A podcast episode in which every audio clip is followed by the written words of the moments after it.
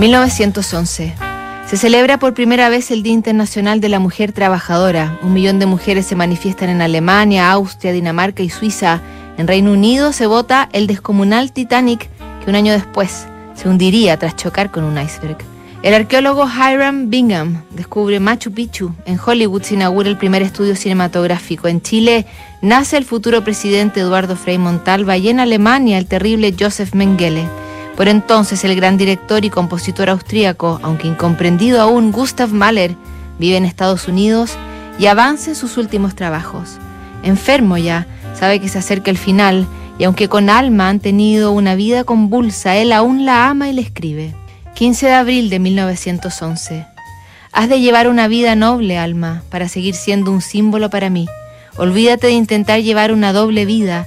Debes dirigir todas tus fuerzas a un único fin. Quiero extraer de ti toda la naturaleza y esperar de ti toda la delicadeza y sensibilidad.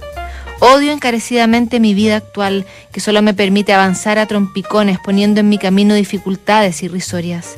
No quiero seguir llevando una de esas existencias mediocres. He venido a ti, pero tú has de ser fuerte en carácter y no mostrarme jamás una debilidad como muchas mujeres hacen.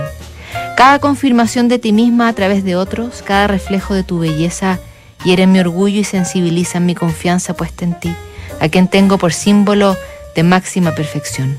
Si intentas afirmarte en un vano capricho de otros, entonces es que no crees en ti misma y das importancia a un momento insignificante en el que te olvidas de mí, ofendiendo tus sentimientos, mi valor, la belleza que yo veo en ti, mis posibilidades y mi verdadera importancia.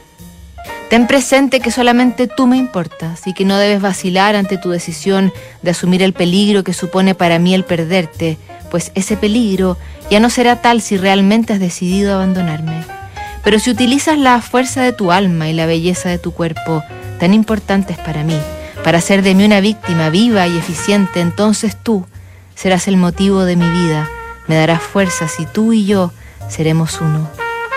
Lee esta carta cada día, alma. Casi un mes después, el 18 de mayo de 1911, moriría el autor de la canción a la tierra. Alma se casaría con otros, pero siempre ejercería el rol de la viuda de Mahler, cuidaría su memoria y también publicaría las cartas que se escribieron. El lunes seguimos revisando cartas aquí en Notables.